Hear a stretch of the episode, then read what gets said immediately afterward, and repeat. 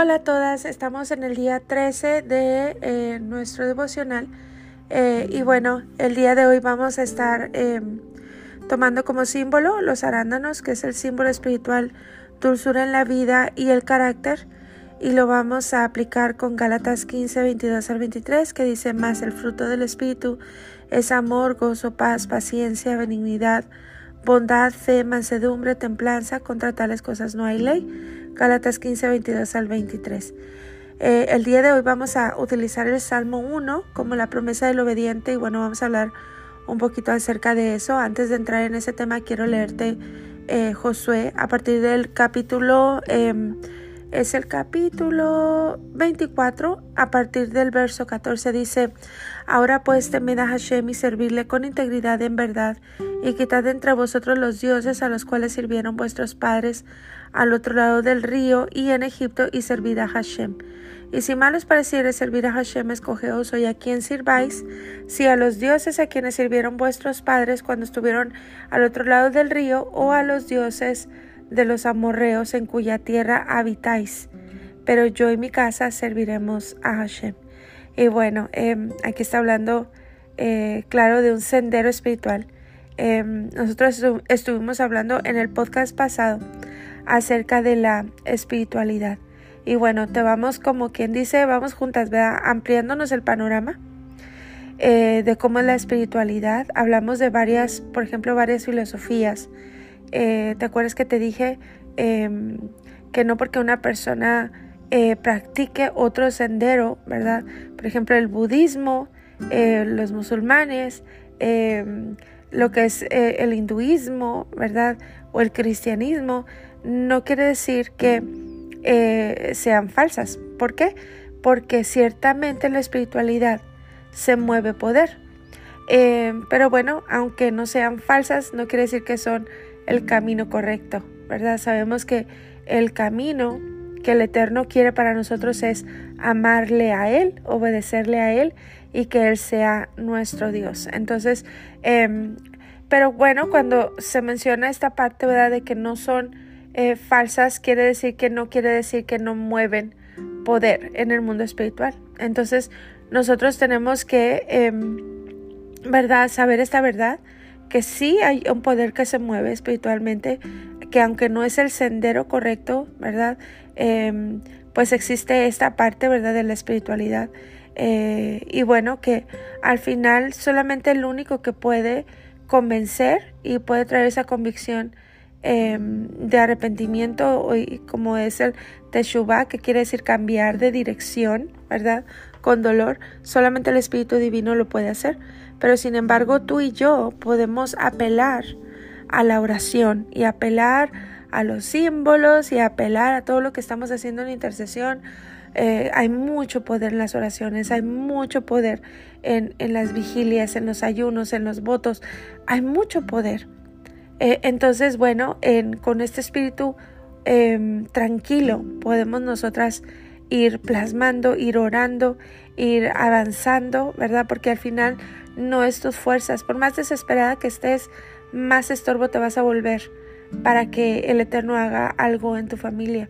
Em, ciertamente se necesita, em, así como yo le comentaba a una de las chicas, eh, se necesita que Pablo se atraviese, así como, como la historia de Pablo, que alguien se le atravesó en el camino, ¿verdad? Que fue Yeshua, cuando él con sinceridad mataba, ¿verdad? A la gente creyente en Yeshua, ¿verdad?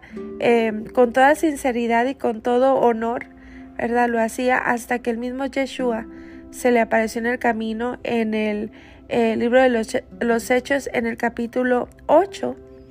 Y bueno, vemos cómo, cómo el Eterno vino a cambiar toda la perspectiva de él y fue un gran siervo del Eterno, ¿verdad? Y bueno, es importante que sepamos estas cosas, ¿verdad? Que realmente em, se mueve mucho eh, lo espiritual, em, pero bueno, el, el camino correcto, el sendero eh, del Creador es este, el, sendero de la Torah, su sabiduría, su amor, su misericordia, su gracia, es el libro de instrucción para tener una vida de éxito, ¿verdad? Y cumplir ese propósito por el cual hemos sido formadas. Em, en este libro de, Josué, en el capítulo 24 que les acabo de leer, ¿verdad? Aquí está pasando algo. Josué, él había caminado con el pueblo y su propósito había sido que él iba a adentrar a Israel a la tierra prometida. Pero vemos en este verso, ¿verdad? Que él estaba hablando con ellos y les estaba diciendo, miren, ya hicimos estas guerras, pasamos el Jordán, ¿verdad? Eh, vino tal, eh, el, tal rey a pelear contra Israel eh, y bueno, vino, vino Balaam, este, pero bueno, no pudo maldecir al pueblo, o sea, les está haciendo como un recuento de todo lo que pasó. Pero a partir de el verso 15, em, ¿verdad? Él está dando una decisión, les está avisando, ¿verdad? Ustedes están habitando en la tierra de los amorreos, porque ahí lo dice en el verso. Dice, ustedes eligen a quién servir, pero yo y mi casa serviremos a Hashem. Y bueno, si tú miras a través de la historia, porque bueno, inmediatamente el pueblo de Israel le dijo, no, no, no, que nunca nos suceda esto, nosotros vamos a servir al Dios de Israel.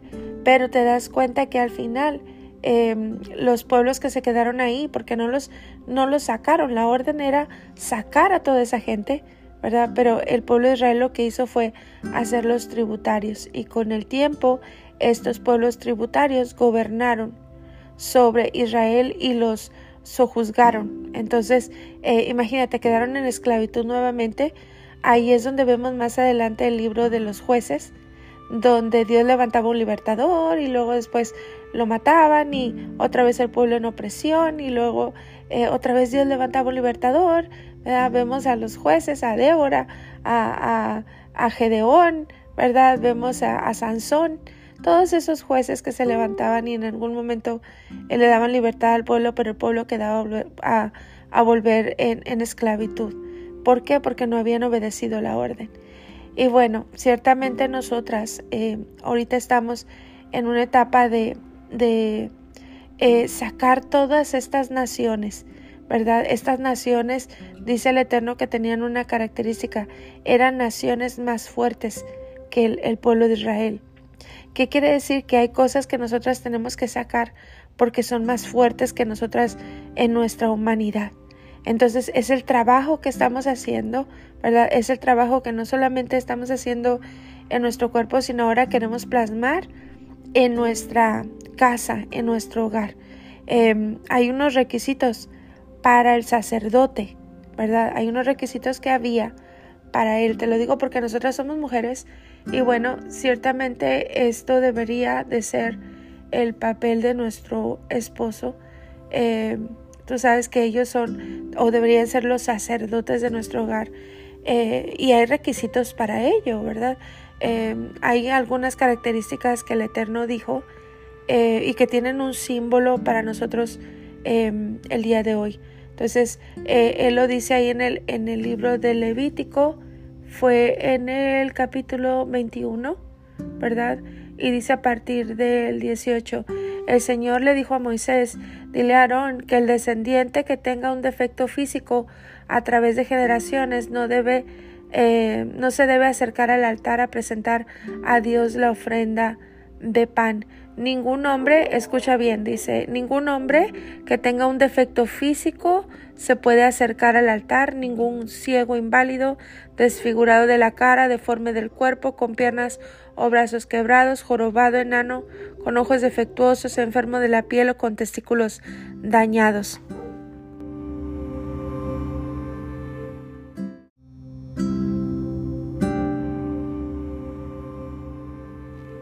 Cada uno de esos símbolos eh, es importante que los entendamos espiritualmente. Eh, cuando alguien iba a ser sacerdote, esas dos características no las podía tener. Y bueno, vamos eh, viendo cada uno de ellos. No podía ser un hombre cojo, ¿verdad? Que eso significa que es impedido de los pies.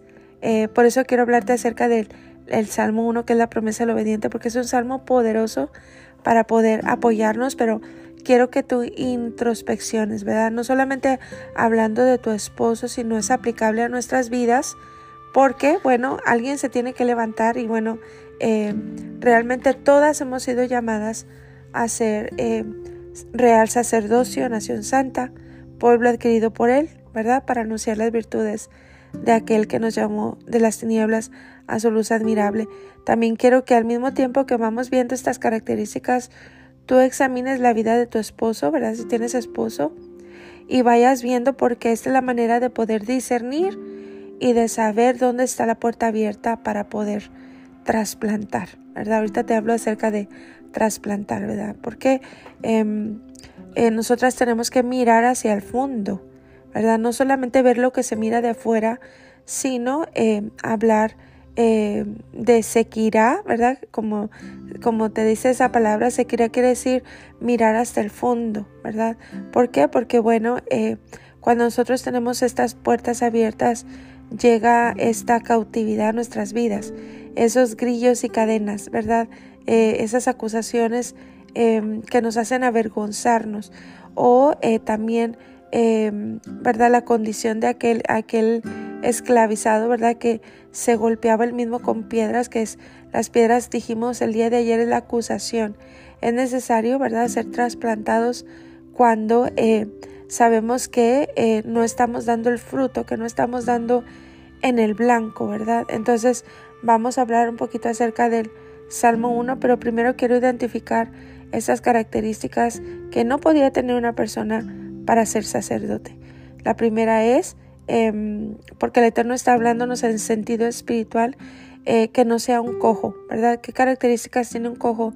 Es una persona que no avanza. Su destino es estar en el camino, en medio, ¿verdad? Mendigar por ayuda. Eh, es una persona que es ambigua, que no tiene determinación. No importa lo, lo que practique la espiritualidad, ¿verdad? Es una persona que no conecta. Característica siguiente era que no podía ser mutilado ¿Qué quiere decir eso? Es em, eh, el, mutilado es el que perdió em, un miembro, ¿verdad? Y no hay una regeneración de ese miembro. Entonces, em, ¿qué significa o qué tipifica espiritualmente? Es la persona que divide. La persona que divide no reina en ningún lugar porque hay división desde su corazón. Entonces, esas personas que se dividen o que dividen la, familia, dividen el negocio, dividen la casa, eh, el matrimonio, los ministerios, los grupos, eh, esas personas espiritualmente se les llama mutiladores del cuerpo. También dice que otra característica no debían de tener era quebradura del pie. ¿Por qué? Porque esas personas cada vez que avanzan les duele, ¿verdad? Entonces eh, eran características. Otra era que no debía ser jorobado, eh, quiere decir problemas en la columna.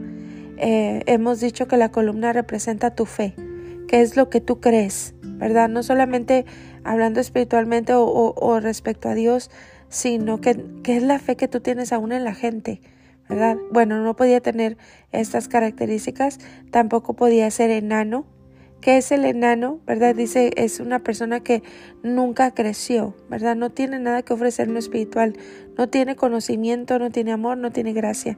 Ese es un enano espiritualmente, ¿verdad? También decía que no podía tener nube en el ojo y no, pues bueno, una persona así no es que, em, que sea ciego, pero tampoco puede ver, no puede ver con claridad. También no podía tener sarna o problemas en la piel. Eh, ya hemos dicho que la piel representa el discernimiento, ¿verdad? Entonces, eh, son características que no podía tener esa persona. La, última es que tuviera los testículos mayugados, que eso aplica em, para una persona que no tiene fruto. ¿verdad? En el caso representaría a nosotras también, en el sentido de, de una matriz que no da fruto. Entonces, eh, nosotros necesitamos identificar todas estas puertas y características a través de la introspección, ¿verdad? ¿Por qué? Porque necesitamos conquistar las promesas de Dios. Entonces hay que examinar esta parte el día de hoy, chicas. Quiero eh, eh, que tú empieces a examinar, bueno, y no solamente tu vida, la vida de tu esposo, porque él es tu cabeza. ¿verdad? Eh, el día de hoy pusimos lo que es el Salmo número uno, porque ese Salmo es un Salmo poderoso. Empieza con una palabra que dice bienaventurado. Si tú no sabías bienaventurado, quiere decir tres veces bendito o también quiere decir satisfecho y se representa em, como una columna erguida y direccionada, ¿verdad? Quiere decir que una persona que está ordenada. Eh, no está hablando nada de orgullo, sino más bien una persona con una columna firme, una columna eh, sana, ¿verdad? Y bueno, ¿por qué te hablo de este salmo? Porque tú vas a encontrar en muchos de los símbolos que vamos a aplicar el salmo número uno. ¿Por qué? Porque este eh, salmo es un salmo poderoso, ¿verdad? es un salmo hermoso, tiene muchas características este salmo, el salmo número uno. Eh, y quiero que tú lo utilices, ¿verdad? Eh, en este día, ¿verdad? Si tú puedes, para que tú empieces a no solamente orar por, por ti con ese salmo, sino también orar por tu esposo. ¿Qué fue lo que pasó, verdad? Nosotros no podemos dejarle ni un solo, eh, ni una sola pezuña, ¿verdad? Cuando el Eterno mandó a Moisés para liberar al pueblo de Israel, eh, el, faraón quería hacer concesiones. Él, eh, si tú te fijas al principio, él le decía, bueno, ¿y a dónde quieren ir? No, pues que vamos al desierto porque eh, el Eterno dijo que querías una fiesta. Ok, está bien, pueden ir solamente los hombres, pero las mujeres y los niños se quedan aquí, ¿verdad? Y hubo varias veces que él quería hacer esas negociaciones con él, pero la respuesta de Moisés fue ni una pezuña.